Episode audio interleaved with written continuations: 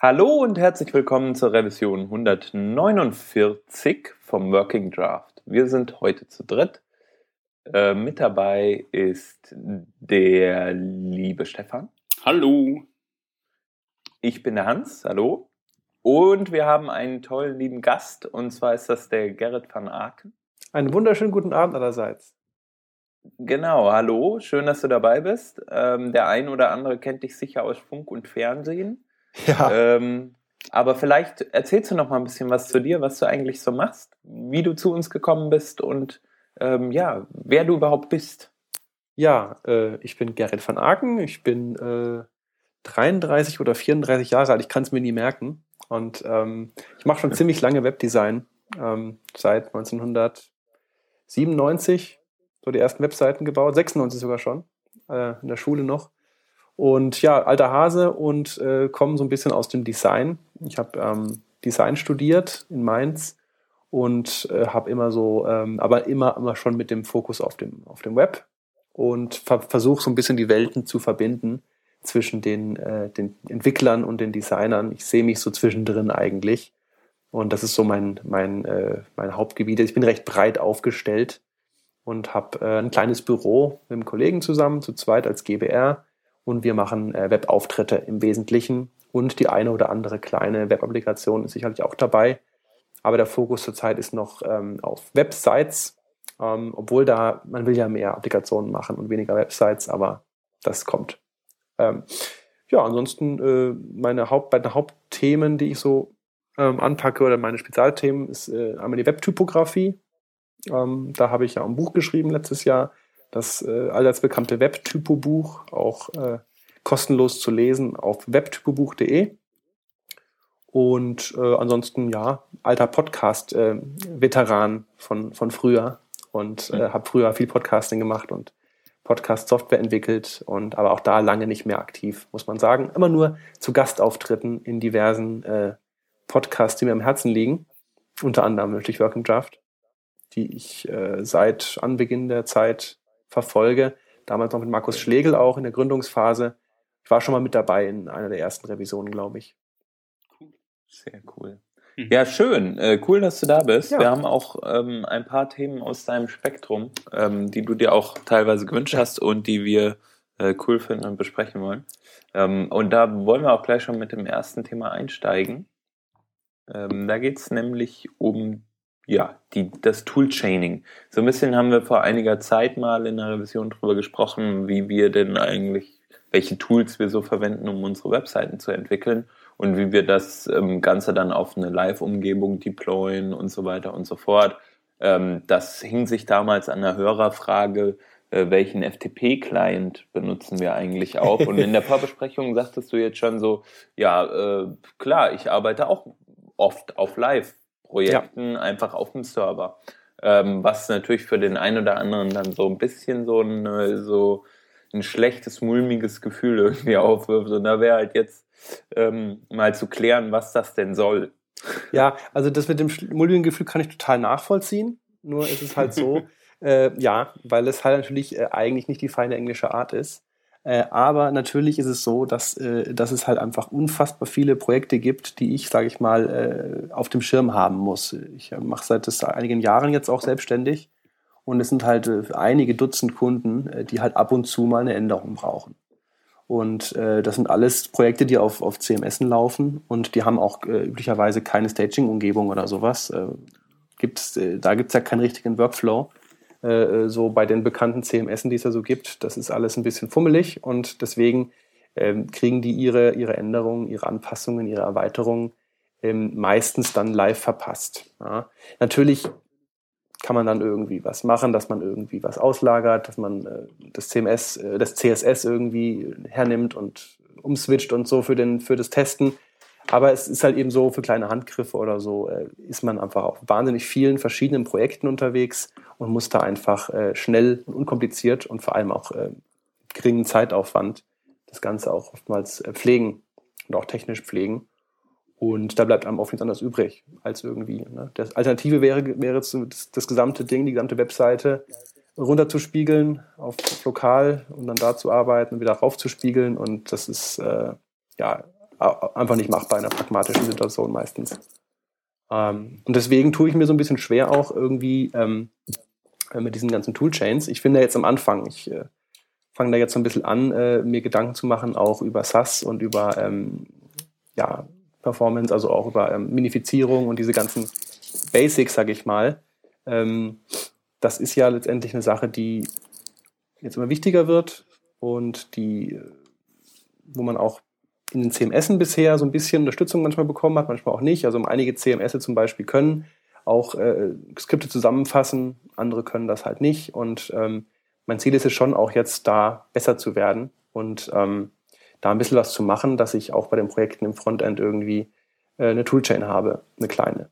Und da ich kein ausgewiesener äh, Terminal-Experte äh, bin, bin ich da halt schnell auf CodeKit gestoßen.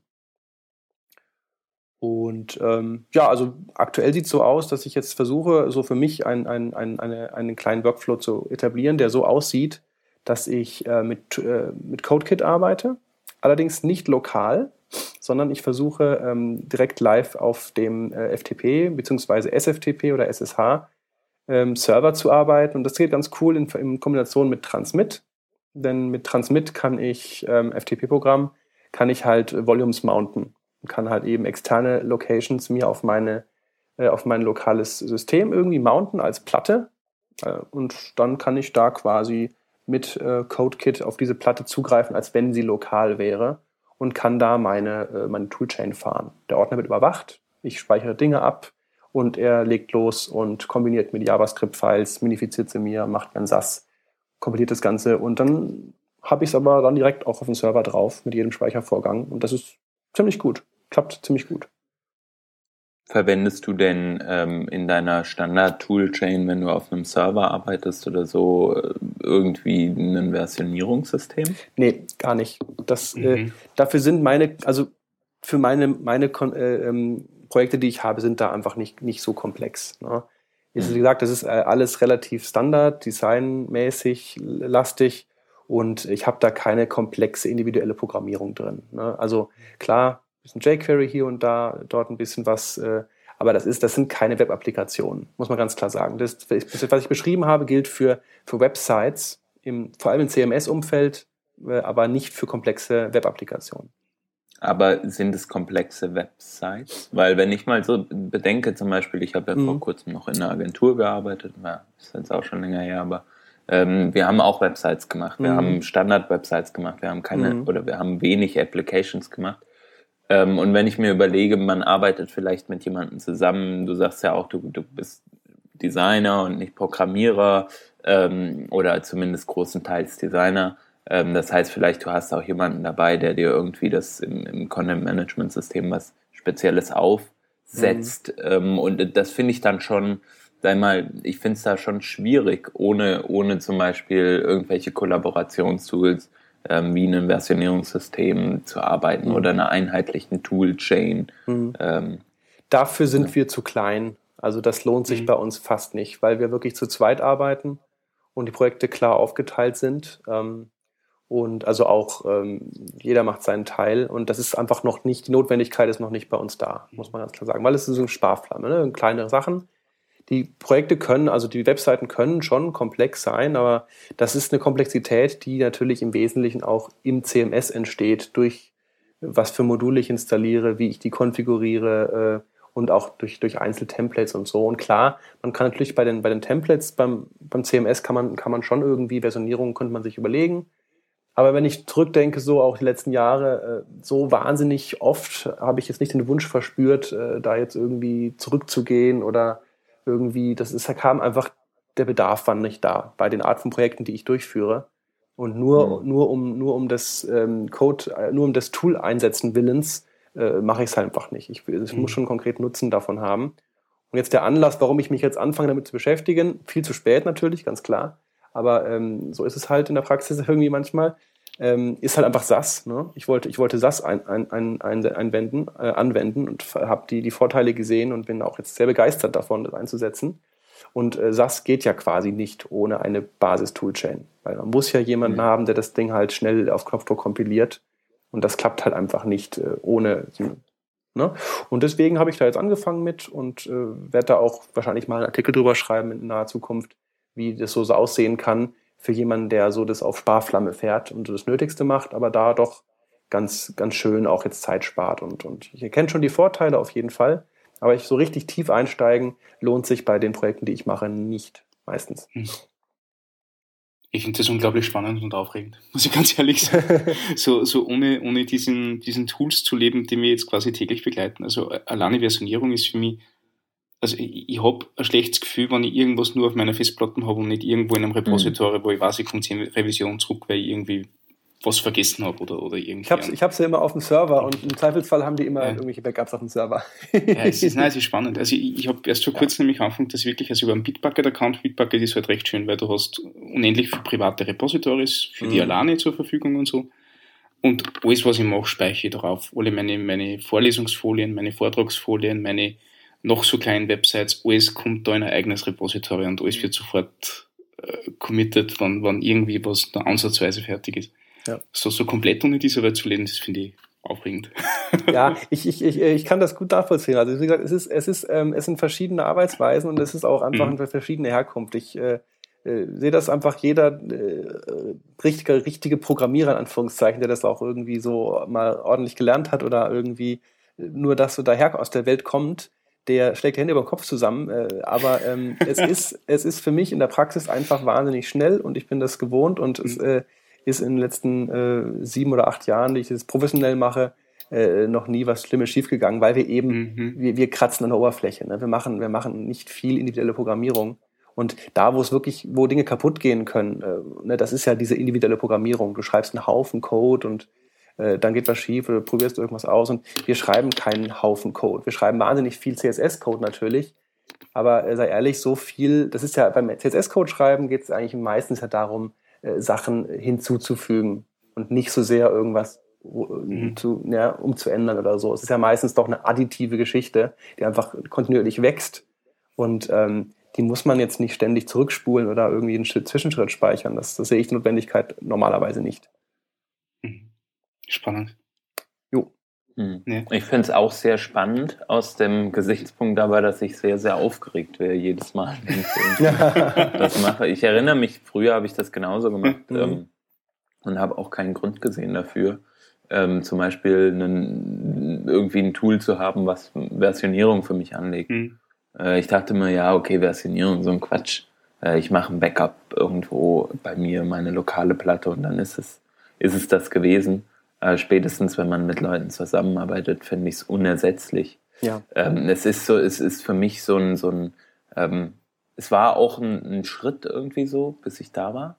Mhm. Ähm, aber als ich da war, wollte ich jetzt nicht mehr zurück und, und heute mache ich Code, äh, irgendwelche Snippets, weiß ich nicht, wirklich ganz wenig Code, selbst der ist versioniert. Alles ist ja, weil du es weil du es automatisch machst, weil du es einfach nicht mehr darüber ja. nachdenkst, ne? weil es eine gelernte Handlung ist, ja. Absolut, ja. Also ich will nicht ausschließen, dass ich da auch, dass ich das auch, dass ich da auch hinkomme, aber ich sehe es halt jetzt ähm, auch, um auf den Anfang zurückzukommen, ähm, bei der Vielzahl von, von Projekten, die ich auch betreue, ähm, die, die einfach in den letzten Jahren gelauncht sind, das jetzt nachträglich einzufügen, das zahlt mir ja keiner und das, das macht keinen mhm. Sinn. Ne? Mhm. Und ähm, klar, ich werde versuchen, das äh, in Zukunft bei neuen Projekten das irgendwie zu etablieren auf eine oder andere Weise. Aber äh, ganz, ganz viel Zeit meiner Arbeit besteht darin, alte Projekte weiterzuführen und zu pflegen. Und, äh, und da äh, muss ich eh wieder in die alten äh, Strukturen rein. Und mhm. ähm, da hilft ja. mir das nichts. Ne? Ich habe halt irgendwie nicht äh, den, den Luxus, irgendwie dauernd neue Projekte zu starten und dann äh, zu launchen und dann fertig, sondern es ist halt wahnsinnig mhm. viel Altlastbetreuung, sage ich mal. Das auch Absolut. natürlich die Kohle macht. Ne? Das ist meine Cash-Cow unter anderem, dass ich halt äh, Seiten habe, die ich lange, lange Zeit betreue. Und ähm, mhm. ja, aber wie gesagt, es, äh, ich bin halt überrascht immer und äh, auch total, ähm, ja, äh, ich finde das äh, faszinierend, so diese Geschwindigkeit, mit der sich diese, dieses Tooltraining entwickelt hat. Und ich meine, Grunt ist gerade mal irgendwie zwei Jahre alt oder so und populär seit einem Jahr irgendwie und es gibt schon 30 Millionen Tools, die da auf die Metaebene gehen und mit denen man dann Grunt wieder automatisieren kann und dann kann man das Tool automatisieren, mit dem man Grunt automatisieren kann. Und man, man kann ja fast nicht einsteigen, ohne gleich irgendwie drei Meter Stufen nach oben äh, fernzusteuern irgendwie. Und das ist dann halt, ja. äh, der macht den Einstieg nicht leicht, sag ich mal. Ne? Das stimmt, also die, die, die Lernkurve ist schon ziemlich hoch ja. bei dem Ganzen. Und, ne, schon einen Punkt, wo du einstellen kannst. Ja, ja. Naja, aber ähm, wie gesagt, ich wollte nur mal darauf hinweisen, dass, dass äh, die alten Säcke wie ich da äh, noch ein bisschen langsamer sind. Aber wir haben schon begriffen, wo es hin lang geht und wollen da auch mhm. hin. Und wie gesagt, also als, als Zwischenhandlung oder als für, für Designer, die also nicht auf der Kommandozeile arbeiten wollen, ist CodeKit auf jeden Fall eine, mhm. eine, Empfehlung. Macht im Grunde genommen das, was, was, äh, was Grunt macht, äh, ganz, ganz basismäßig. Überwacht das Verzeichnis, fügt Skripte zusammen, minifiziert sie, macht mir einen Lint drüber, äh, stößt Warnungen aus, SAS-Kompilierung, mhm. man kann einen Kompass einfügen und so weiter. Also es sind viele, viele Sachen möglich. Äh, mhm. Natürlich lange nicht so flexibel wie, wie, Grunt, aber es ist eine gute Sache zum Einstieg, um zu begreifen, äh, was man da eigentlich tun kann und sollte. Also bei uns in der Firma war CodeKit auch die, die Einstiegsdroge, sage ich jetzt mal. Mhm. Ähm, weil es einfach wirklich unglaublich komfortabel ist. Du nimmst einen Folder, ziehst ihn rein und das macht quasi alles für die alleine und du brauchst dich um nichts mehr kümmern. Du speicherst der Projektfile ab, das könnte man eventuell versionieren, dass so dass die anderen äh, äh, Entwickler auch haben und auf die gleichen, gleichen Einstellungen zurückgreifen und das ist wirklich unglaublich komfortabel. Und wir haben ähm, wir haben das auch in, in, einem ähnlichen Fall gehabt, wo wir quasi in so einem, in so einem alten Projekt doch irgendwie, nachdem jetzt schon SES und, und äh, mhm. Äh, andere Präprozessoren gewohnt waren, ähm, versucht über dieses Tool quasi nur so ein bisschen so eine Hülle drüber zu, zu packen, ja. dass man wenigstens ein bisschen äh, was für die neuen Technologien haben hat können, weil also die, die SES-Syntax, die gewohnt man sich einfach viel zu schnell an. Das ist wirklich schwer, dass man wieder zurückkommt zum Plain Vanilla CSS. Ne? Ja, mhm. das kann ich mir vorstellen. Wobei natürlich, wenn du so ein Projekt hast und hast irgendwie eine 3000 Zeilen äh, CSS-Datei, klar, mhm. du kannst äh, umbenennen, dann hast du einen SAS-File Ne? Aber ähm, du hast dann noch nichts verwendet von dem Ganzen. Und dann ja. ist halt, wer zahlt dir denn die Arbeit jetzt, dass die 3000 Zeilen durchzugehen, daraus äh, die Hälfte zu machen äh, mit Verschachtelung, ähm, ja, muss man halt erstmal auch machen, ist auch Arbeit. Nee, klar. Also wenn man, gerade wenn man so alte Projekte maintaint, sag ich mal, ähm, ist es natürlich, ist die Frage in erstens mal, wie viel äh, wie viel Arbeitsaufwand muss man reinstecken, damit man ähm, entsprechend auf eine neuere Struktur kommt. Wenn das mehr ist, als sich lohnt für ein Projekt, ähm, das man nur sehr selten anfasst, ähm, also dann, dann macht es natürlich keinen Sinn. Aber wenn man jetzt ein Projekt ständig anfasst, macht es auf jeden Fall irgendwann Sinn, äh, da, da mehr Zeit auch reinzustecken. Ja, ich denke auch. Also wir kommen da schon auf einen, auf einen gemeinsamen Nenner und äh, ich sehe schon, was, was, was, was die richtige Richtung ist. Aber wie gesagt, die Geschwindigkeit, mit der das zurzeit so vorangetrieben mhm. wird, lässt mich ein bisschen äh, hinten stehen und sagen, ich komme ich auch nicht mehr mit. Äh, teilweise. Also das ist, äh, ist schwierig für mich. Aber ich äh, bemühe mich. mhm. Nein, ich, ich finde das voll cool. Also ich, ich, ich, glaube eh, dass wir also ich glaube eh, dass wir die gleiche Entwicklung durchgemacht haben. Also wenn ich mich jetzt so zurückerinnere, das war bei uns ja in der Firma nicht anders. Mhm. Die, die, die Versionierung, die wir vorher gehabt haben, das war meistens ein, ein zweites Verzeichnis am Server mit einem Underscore und einem Datum, ja. wann wir überhaupt so weit waren nicht. Äh, und, und bis das dann einmal SVN gekommen ist, bis das dann einmal ein Git äh, vorhanden war. Und mit dem Tooling war es genau das gleiche. Also das hat sich ja ähm, über die Zeit entwickelt. Der, der große Nachteil für CodeKit bei uns war dann, dass das Mac-only war und wir waren bis vor einem Jahr noch 50% Mac-User, 50% Windows-User ja. in unserem Team. Äh, und da haben wir irgendwie nicht so wirklich den gemeinsamen Nenner gefunden. Das ist mit ja. diesen Command-Line-Tools besser gegangen. Klar, die sind natürlich Cross-Plattform. Und ähm, mhm. ja. Okay. So. Ähm, cool, dass wir darüber gesprochen haben. Mhm. Ähm, wir wollen nochmal auf ein anderes Thema jetzt vielleicht eingehen, von, von dir auch. Du sagtest vorhin schon, du hast ein Buch geschrieben über Webfonts. Ähm, hatten wir auch schon in der Sendung drüber gesprochen generell Fonts tauchen immer wieder auf, jetzt viel Icon-Fonts hier und da. Und wir hatten vor einiger Zeit äh, eine Diskussion äh, zum Thema ähm, Web-Font-Services. Äh, schon ein bisschen länger her vielleicht, aber du sagst jetzt, irgendwie ist das da nicht so, so ganz ähm, richtig gut weggekommen. Erklär doch nochmal so ein bisschen dein, deine Meinung, ähm, warum du denkst, dass, dass wir da irgendwie vielleicht auch Müll erzählt haben oder ähm, eine Stelle, an der wir äh, an der wir vielleicht oder an der du anderer Meinung bist? Also Müll, Müll auf keinen Fall. Ähm, das äh, hat schon alles Hand und Fuß gehabt, äh, wie üblich. Aber ähm, mir kamen so die, die Webfont-Services, also die gehosteten Webfonts, kamen mir ein bisschen, ein bisschen schlecht weg. Ähm, weil ihr da alle so abgewunken habt und so. Na, nee, nee, wir hosten das selber. ähm, auch das wiederum kann ich verstehen, aber auch da muss ich sagen, in der, in der ähm, in der Praxis ist es einfach wahnsinnig praktisch, wenn man sich einen ordentlichen Hosting-Service hat. Ähm, es sind im Wesentlichen zwei, zwei große, äh, TypeKit natürlich und, ähm, und Google Fonts. Und es ist halt einfach äh, eine wahnsinnige Zeitersparnis ähm, mit, mit Google. Also ich gebe mal als Beispiel mal Google äh, Fonts. Da ist natürlich die, die Qualität der Schriften sehr gemischt. Man muss halt gucken, dass man da die richtigen erwischt, die auch genügend Schnitte haben und die äh, gut genug ausgebaut sind und auch äh, einfach gut, gut auf dem Bildschirm aussehen. Da muss man ein bisschen gucken, weil nicht jede Schrift, die auf den ersten Blick da gut aussieht, ist auch gut geeignet. Aber wenn man sich mal eine ausgesucht hat und die passt, dann ist das Einbinden halt äh, sehr, sehr flexibel und sehr, sehr schnell gemacht. Man hat ähm, eine Zeile CSS-Code und das war's.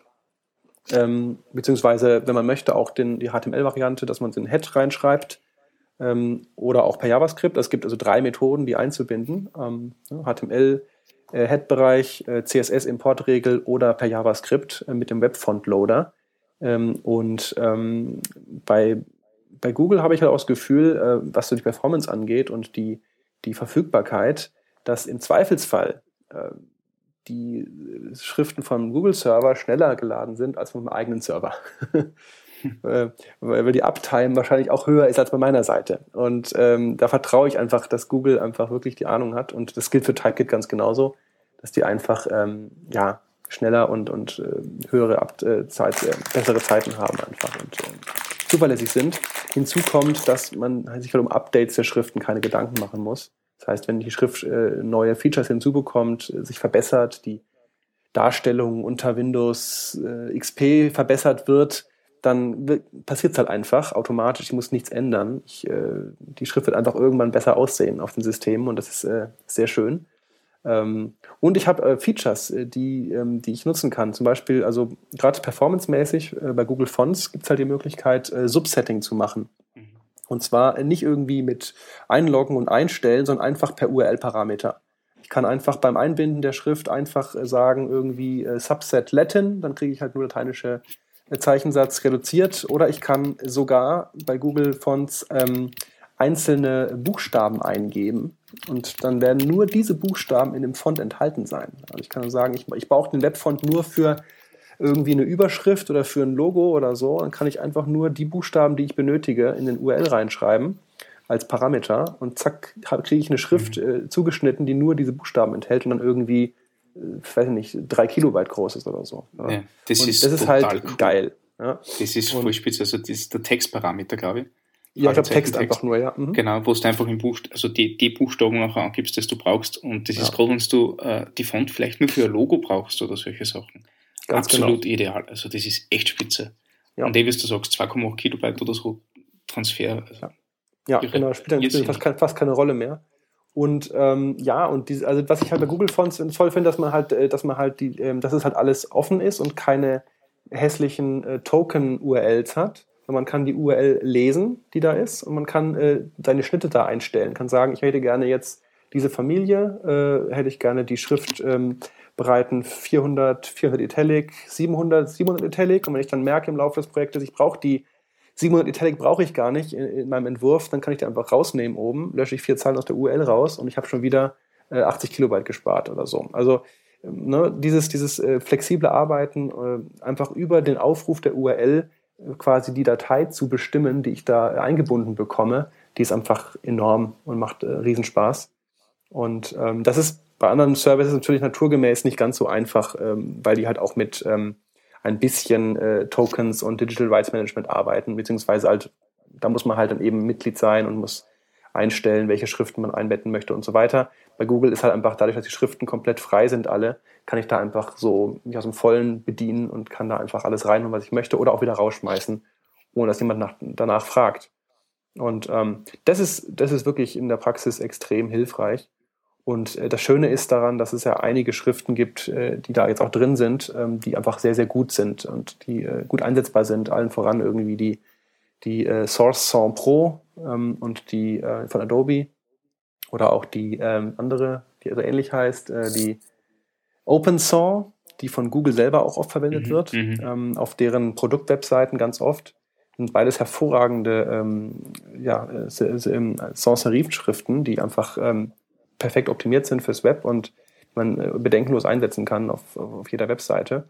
Und dann kann man die einbinden und äh, was auch schön ist, eben auch bei Google Fonts, ähm, dass, dass die, die, die Fette der Schrift eben nicht mit Bold und Italic angegeben wird, sondern eigentlich immer in den, ähm, in den 100 bis 900 äh, Fettegraden, die man von CSS auch kennt, die kaum jemand verwendet, aber überall funktionieren. Und das ist ganz wichtig, aber ein Praxistipp, dass man die genau auch exakt einhält. Das heißt, wenn ich ähm, für Google Fonts Schriften einbette und sage, ich hätte gern die, die Fette 400 und die Fette 600, dann sollte ich im CSS auch genau diese Werte verwenden, um sie äh, anzusteuern.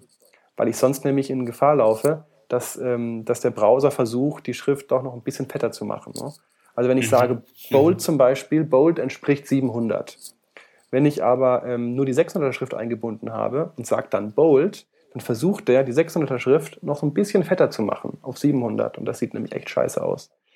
Muss man ein bisschen aber aufpassen.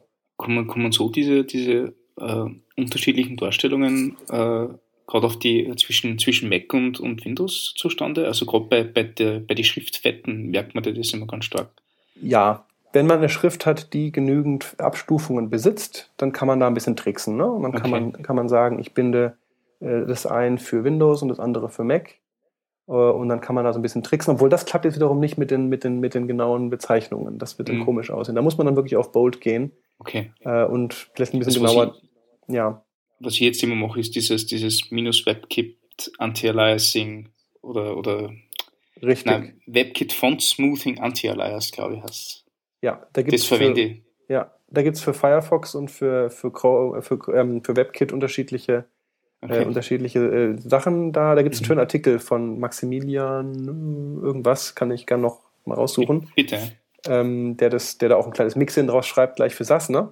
Und, ähm, und ähm, ja, das ist gerade dabei, das sind die gerade dabei, das nach und mhm. nach zu implementieren, dass man auch Kontrolle hat darüber, über, über die Glättung. Das ist relativ mhm. neu, dass man bestimmen kann, hier soll jetzt zum Beispiel nur Graustufenglättung sein, aus den und den Gründen. Das kann hilfreich sein. Mhm. Zum Beispiel, wenn man invers die Schrift einsetzt, dann sieht es unter Mac manchmal sehr fett aus. Da gibt es ganz viele unterschiedliche äh, Fallstricke, die da eine Rolle spielen und die man aber, äh, wenn man ein bisschen sich tiefer rein äh, versenkt, äh, gut in den Griff kriegen kann. Wenn man da ähm, ein Auge für Details hat. Ne? Vielen fällt das ja gar nicht auf. Das ist so die, äh, Typografie ist ja auch so ein bisschen so die geheime Kunst, ne? die, die geheime Sorgfalt was dem Kunden niemals auffallen wird, ähm, was man aber selber als, als, als Designer und als Typograf irgendwie einen Anspruch hat, dass man da wirklich ganz genau hinguckt und sagt, ich möchte es aber wirklich jetzt äh, noch, noch exakter bestimmen, wie die, wie dies aufgebaut ist und wie die Schrift gerendert wird in den unterschiedlichen Systemen.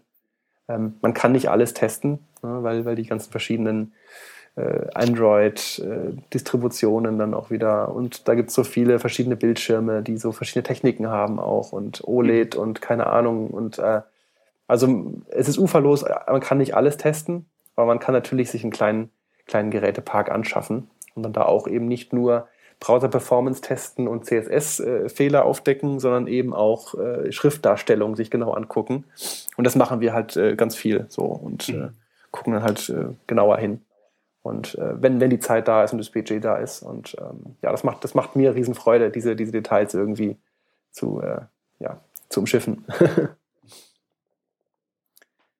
cool.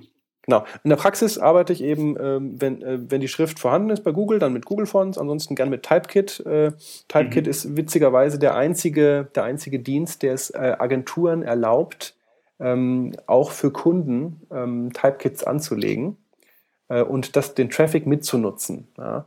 Also ich habe quasi jetzt irgendwie jeden Monat äh, so und so viel tausend oder weiß nicht Millionen Pageviews frei. Die kann ich äh, verteilen auf meine Webseiten und die meiner Kunden. Und äh, ähm, das ist äh, der einzige Service, der das erlaubt. Bei allen anderen Services ist es so, dass der Kunde, der Endkunde, also der, der die Seite betreibt, letztendlich, dass der selber Kunde werden muss bei dem jeweiligen Dienst. Bei Typekit muss ich dem Kunden das nicht zumuten, bei so kleineren Webseiten. Ne? Sage ich halt immer, okay, nutzt gerade mal das Typekit mit äh, von mir, da ist noch genügend Traffic äh, drauf, äh, das ist dann kein Problem. Und dann mhm. kann ich die Kunden da auch kostenlos mit, mit Schriften versorgen.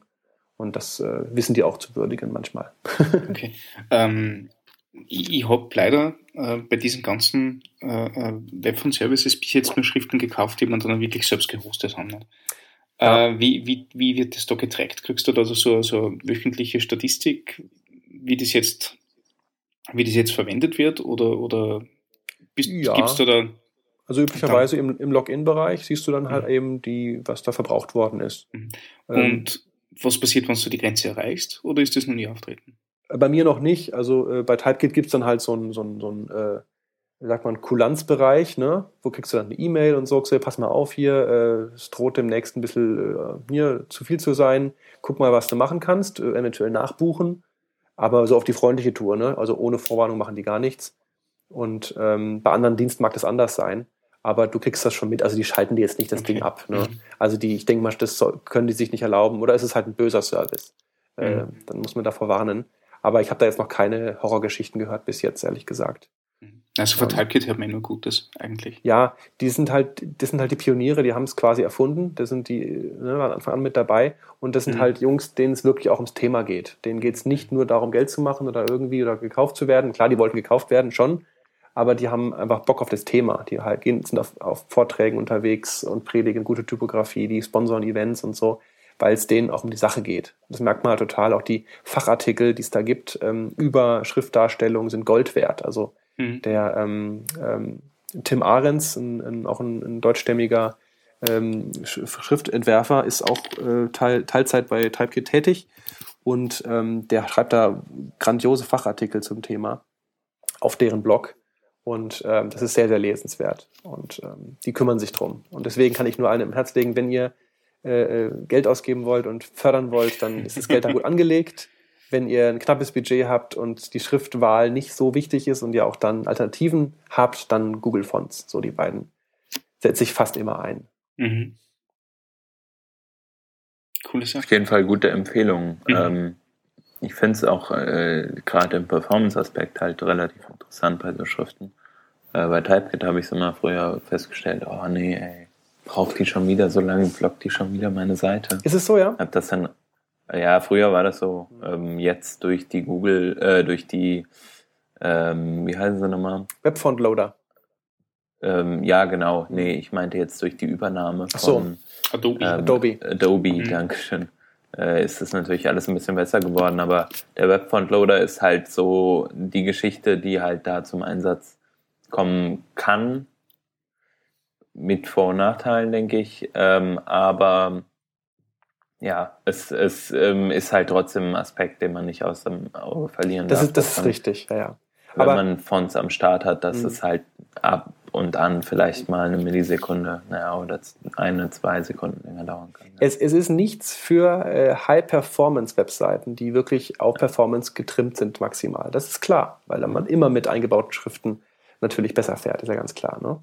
Aber wenn es dann doch ein bisschen ums Design geht, dann äh, kann man da mit entsprechender Sorgfalt, kann man da trotzdem gut fahren. Hm. Und ja, nochmal kurz, ganz kurz noch zum Abschließen. Der Webfont-Loader ist eben so ein Skript, was von, von TypeKit und Google gemeinsam entwickelt worden ist, um mehr Kontrolle zu schaffen. Der setzt in Windeseile JavaScript-Klassen ähm, zu bestimmten Zeitpunkten, wenn Schriften geladen sind und dann dargestellt werden, dann kann man darauf reagieren.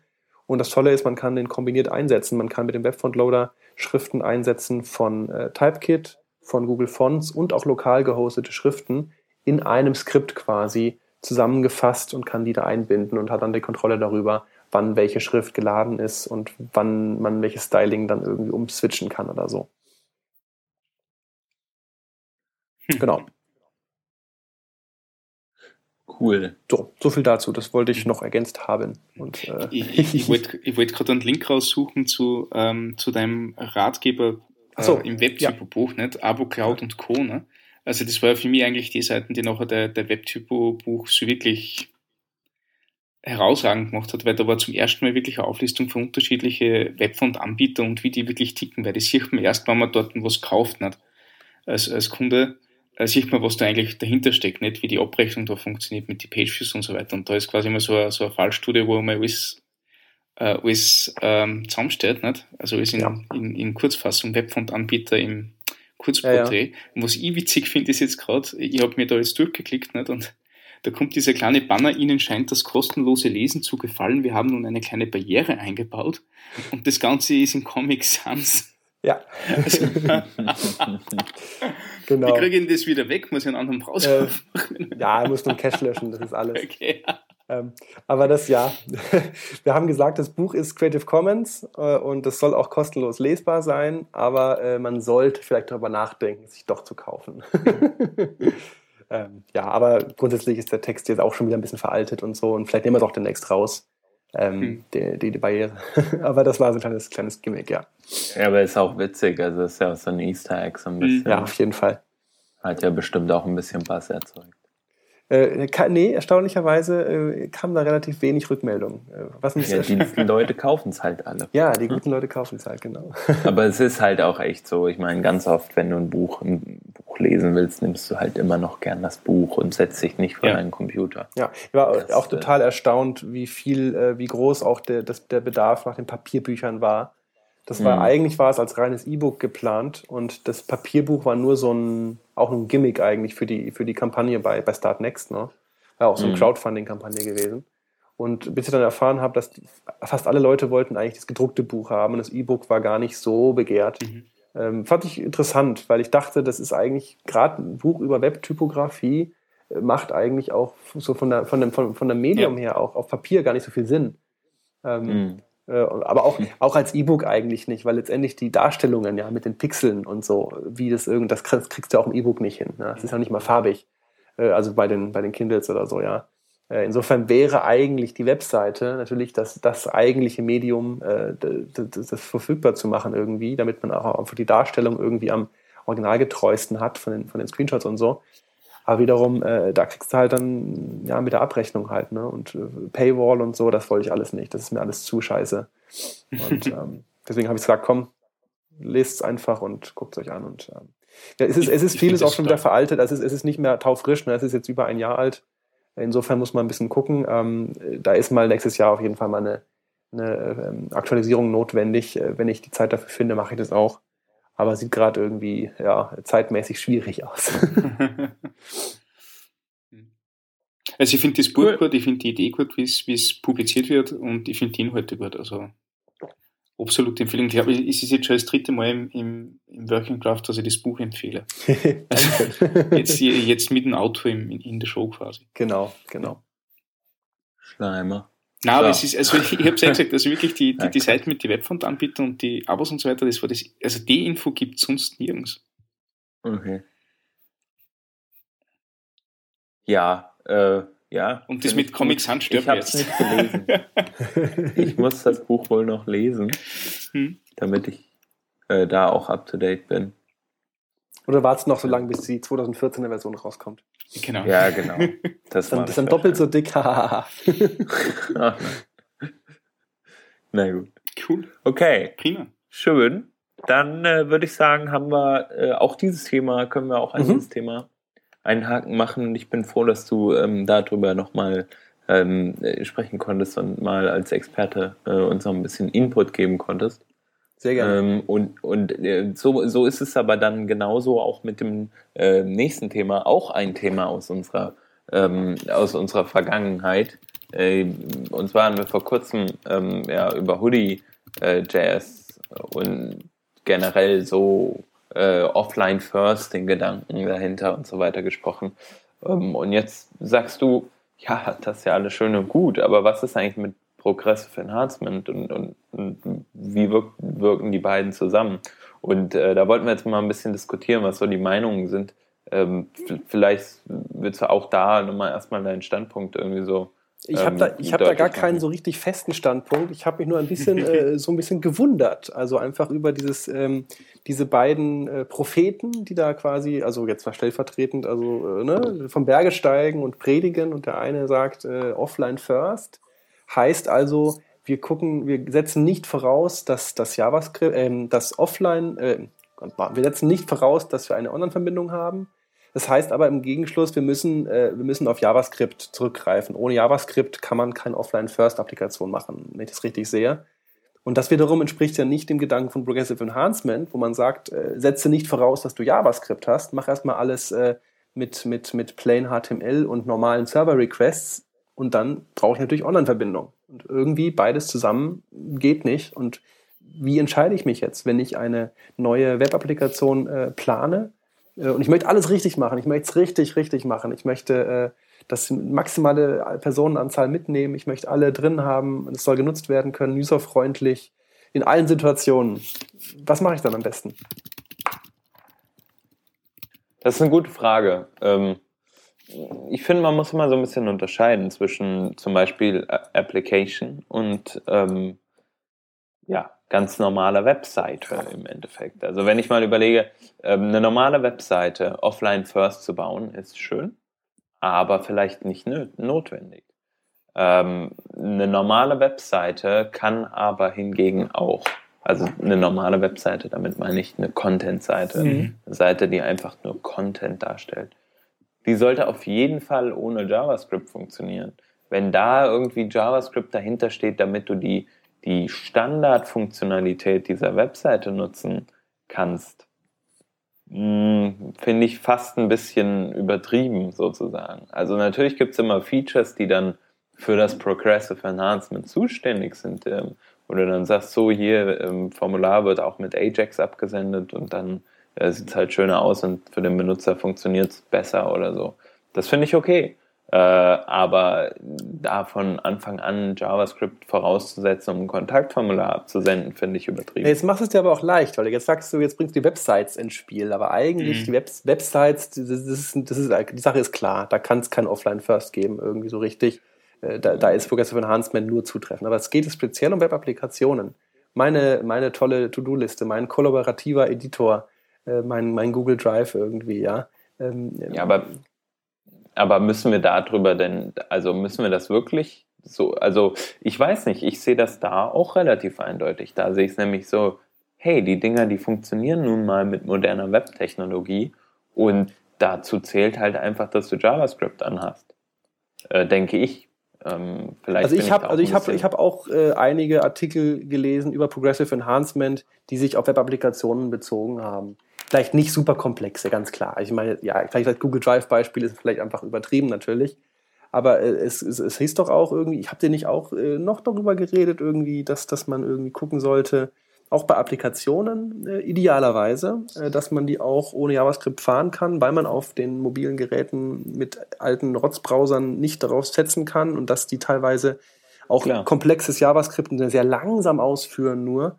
Ja. Und, und insofern ähm, ja, und da, das ist halt der Punkt. Und ich, muss ich mich entscheiden zwischen, äh, muss ich mich entscheiden zwischen, äh, ich, äh, ich, ich ähm, vernachlässige die alten und langsamen mobilen Geräte oder ich vernachlässige die Leute, die in bruchstückhafter ähm, Online-Verbindung nur sich befinden. Mhm.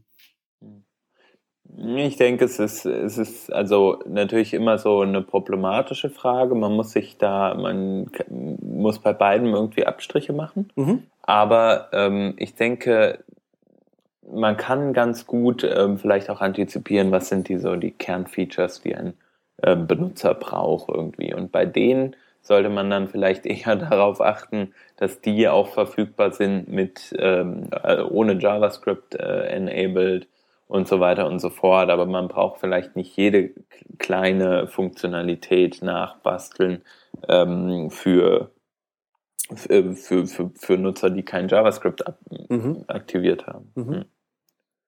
Also auch da wiederum wäre es hilfreich, die Applikation zu zerlegen in, in Module, in einzelne Funktionen und dann mhm. eben bei jedem Modul sich zu überlegen, mache ich das jetzt irgendwie, äh, irgendwie offline verfügbar oder mache ich das ver verfügbar ohne, ohne JavaScript und das ganze Problem so ein bisschen zu zerteilen in die einzelnen Bestandteile. Kann man Zum das vielleicht Beispiel, so zusammenfassen ja. oder wäre das eine Möglichkeit?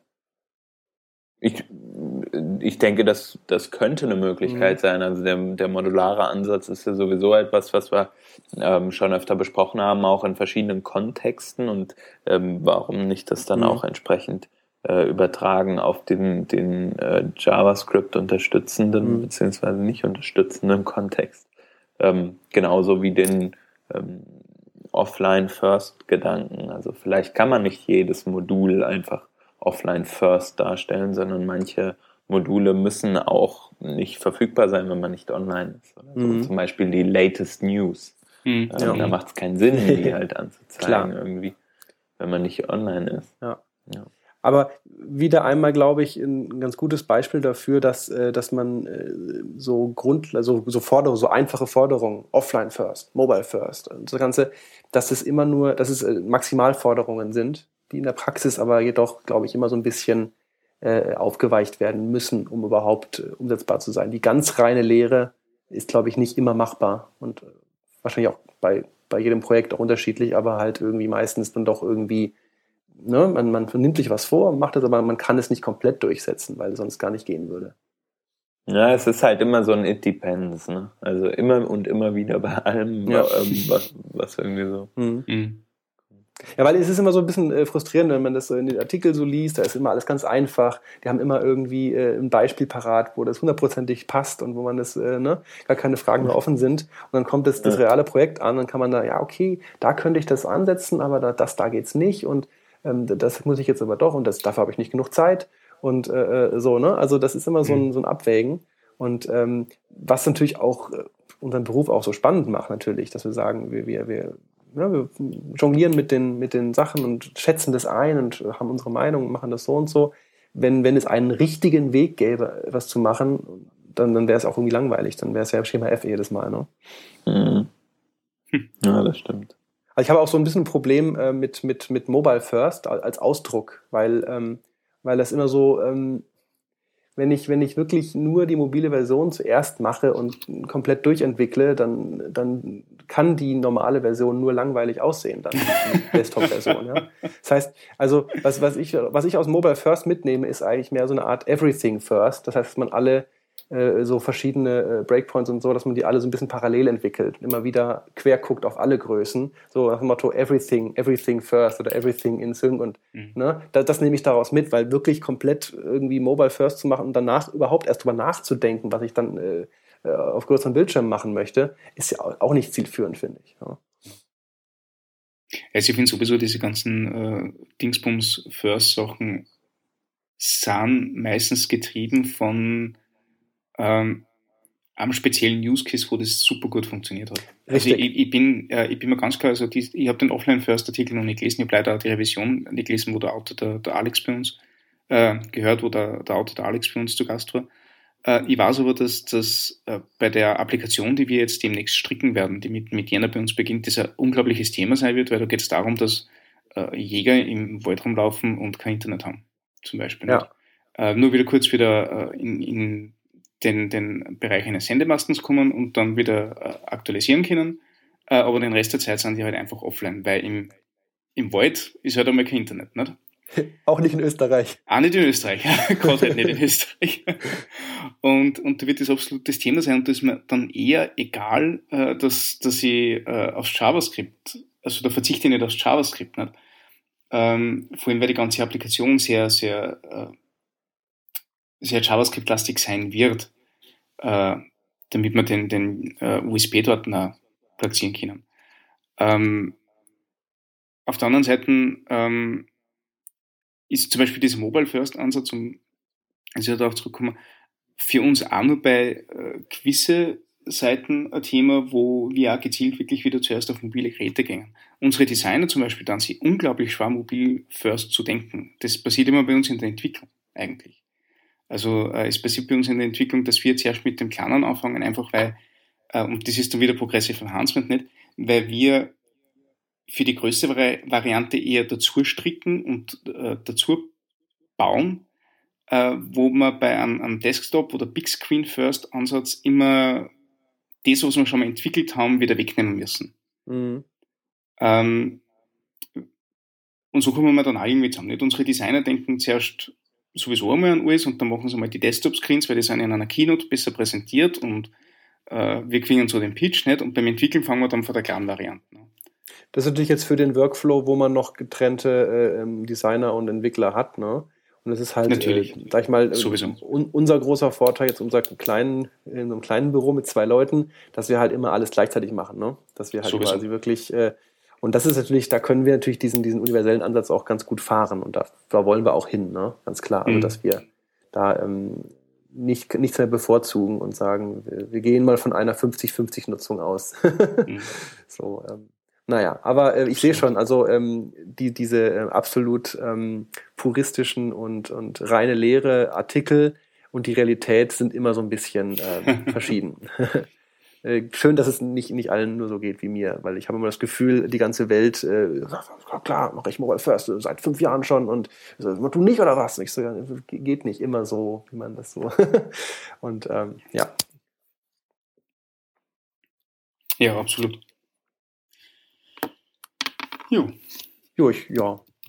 Ich, ich denke, dass, das, dass, also das, das, das war, was ich mir erwartet hatte von, von der Diskussion, so, dass, dass wir da so ein bisschen mal beleuchten und, und äh, das fand ich, fand ich jetzt ganz gut, das mal gehört zu haben, so von euch, was ihr darüber denkt. Hm. Also ich möchte jetzt unbedingt den Artikel lesen, den Offline-First-Artikel.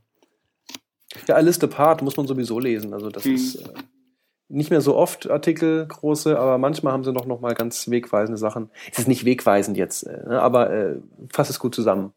Hm. Okay. Alles klar.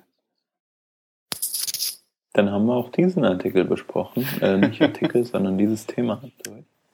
Und wir sind ähm, äh, in der netten und ähm, doch sehr traurigen Situation, dass wir jetzt mit äh, unserer Diskussion am Ende sind.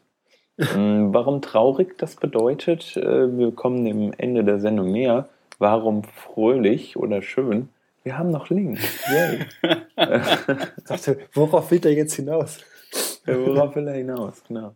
Ähm, der erste Link ist ein ganz toller, ist eine Eigenwerbung von mir. Wir haben ja vor kurzem ähm, über Init gesprochen, Init, dieses, dieses Projekt, was ich mit Anselm, was Anselm und ich machen, so rum, ähm, wo es darum geht, einfach eine, ein gutes, ja, einen guten Standard für, für den Projekt Starting Point zu haben, mit all diesen ganzen Workflow-Tools, die äh, man im Frontend vermeintlicherweise braucht oder auch nicht. Ähm, ich habe das jetzt in einem Artikel nochmal zusammengefasst, wie wir so ähm, Grunt-Konfigurationen zum Beispiel äh, innerhalb von Projekten teilen, beziehungsweise wie wir das aktuell im Projekt machen, bei dem wir relativ viele Unterprojekte haben. Ähm, und zwar geht es einfach darum, Grunt-Module auszulagern, beziehungsweise die Konfiguration dieser Grunt-Module auszulagern in ein eigenes Repository äh, und das als Submodul in seinen eigenen in seinen Repositories ja, zu, zu benutzen, ähm, die, die das eigentliche Projekt abbilden. Äh, wen das näher interessiert, wir verlinken das mal. Genau. Und der zweite Artikel beschäftigt sich, äh, oder der zweite Link, den ich vorstellen möchte, der beschäftigt sich mit Phantomas. Phantomas ist ein, ähm, ja, ein, ein Aufsatz auf Phantom.js, mit dem man Web-Performance-Metriken generieren kann, Beispielsweise ähm, hat man eine Seite, die ähm, google.de heißt beispielsweise. Man möchte eigentlich mal herausfinden, wie schnell ist, reagiert der Server eigentlich, wie viele JavaScripte werden eingebunden, äh, wie viele CSS-Dateien, äh, wie schnell sind die so im Schnitt, diese CSS- und JavaScript-Dateien und so weiter und so fort, finden Redirect statt.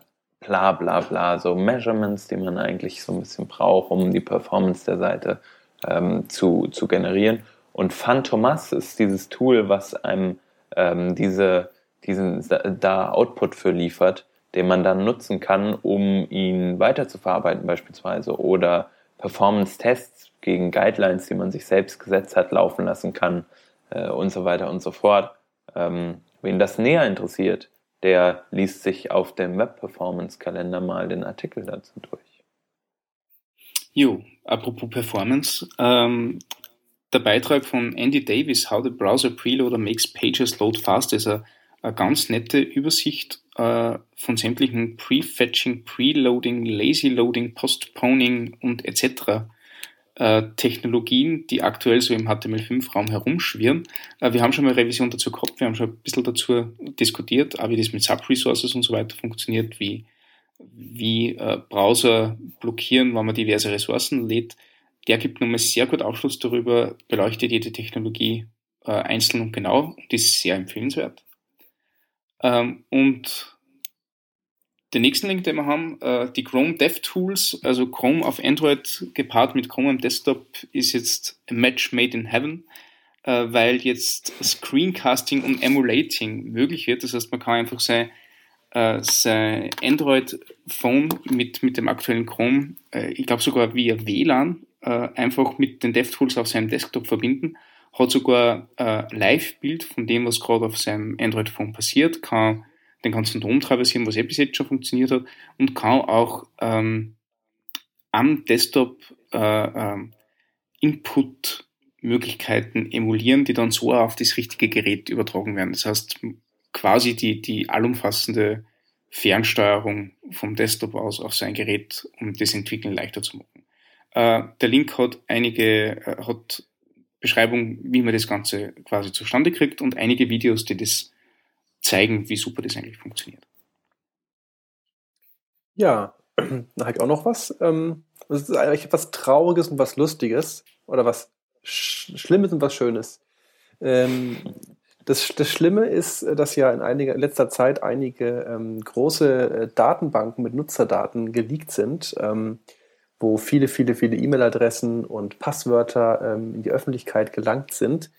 Und äh, man möchte ja wissen, ob man da vielleicht betroffen ist. Und man weiß vielleicht gar nicht mehr, dass man sich da irgendwie angemeldet hat bei irgendeinem obskuren Dienst.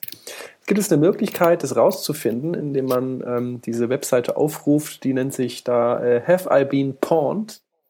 Also nennt man das eigentlich Pawned oder Pound? Ich weiß es nicht genau. Pound. Es ist, es ist kein Vokal vorhanden. Ähm, da gibt man einfach so eine E-Mail, man gibt einfach so eine E-Mail-Adresse ein, drückt auf den Knopf und dann sagt er dir, oh, pass mal auf, deine E-Mail-Adresse ist vor einigen Wochen beim großen Adobe Leak ähm, entfleucht oder beim PlayStation Leak vor einem Jahr oder beim so und so. Und äh, ich habe das mal gemacht und tatsächlich meine E-Mail-Adresse wurde bei Adobe ähm, wurde geleakt und äh, ich habe dann natürlich dann damals natürlich längst geändert mein Passwort aber sollte jeder mal ausprobieren. Äh, man kann nur hoffen, dass die, diese Webseite nicht wiederum E-Mail-Adressen sammelt und auf eigene Faust vielleicht äh, ja, verkauft. Ich hoffe, es ist vertrauenswürdig. Wir waren mutig, haben es alle drei gemacht. ja. Einfach mal drauf gucken. Have I been pawned? Und das letzte zum Abschluss ist was sehr Erfreuliches, was sehr Heiteres, nämlich das Frontend Development Quiz.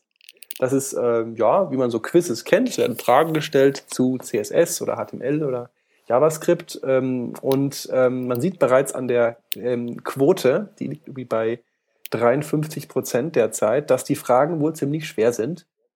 Das sind, Ach, das sind sie auch. Ja, ich, ich bin gleich gescheitert. Bei den ersten fünf habe ich, glaube ich, nur, nur zwei oder so richtig. Äh, da werden so ein paar, ja, so, so Falltritte Fragen gestellt, so typische Anfängerfehler, aber auch durchaus ähm, Sachen, die, die man so noch nicht wusste. Oder es wird einem auch einiges klar teilweise, wenn man da einige Fragen hat, dann sagt, ach ja, stimmt, das, deswegen ist das so. Ne? Wie dieser, dieser berühmte CSS-Aha-Effekt, wenn man dann bestimmte Sachen, wenn man Floating begriffen hat bei CSS oder so. Da gibt es einige so Aha-Momente, wo man denkt, ah ja, stimmt, jetzt wo ich drüber nachdenke, ist ja logisch. Und ähm, auf jeden Fall hohes Niveau und sollte jeder mal, äh, jeder Hörer hier mal, äh, mal machen und sich da seinen Themenbereich raussuchen und da die 22 Fragen beantworten und uns mitteilen, wie gut er abgeschnitten hat. Jo. Genau, das war das. Das Frontend Development Quiz. Genau, und das war die Liste all unserer schönen Links. Ähm, und das Traurige jetzt, wir sind am Ende der Sendung. Hm. Ähm, schade, aber ich muss sagen, eine echt tolle Sendung, hat mir sehr viel Spaß gemacht. Mhm. Gerrit, vielen, vielen Dank, dass du da warst. Kann ich unterschreiben. Danke für den Besuch. Thanks for having me. Yes. äh, jederzeit wieder, würde ich jetzt einfach mal so äh, frei behaupten. Ähm, ich hoffe, dass du bald mal wiederkommst und wir über weitere Themen deiner Wahl sprechen dürfen. Also, ähm, bis wenn dahin, ein Wunschkonzert ist, gerne. ja, vielleicht, äh, vielleicht sprechen wir kurz mit, aber das können wir schon hinlegen. Alles klar, sehr, sehr gerne. Also, vielen Dank, hat Spaß gemacht und ja. Prima. Bis bald. Vielen, vielen Dank. Und allen Hörern ähm, einen schönen Abend. Schreibt uns gerne eure äh, Meinungen und Kommentare in die Kommentarspalte wir freuen uns über alle Kommentare. Wir lesen meistens alle, ähm, auch wenn wir nicht unbedingt alle beantworten sofort. ähm, aber wir, wir danken euch, dass ihr kommentiert. Mhm. Auf Wiedersehen. Okay, dann auf Wiedersehen, einen schönen Abend. Alles klar. Ciao.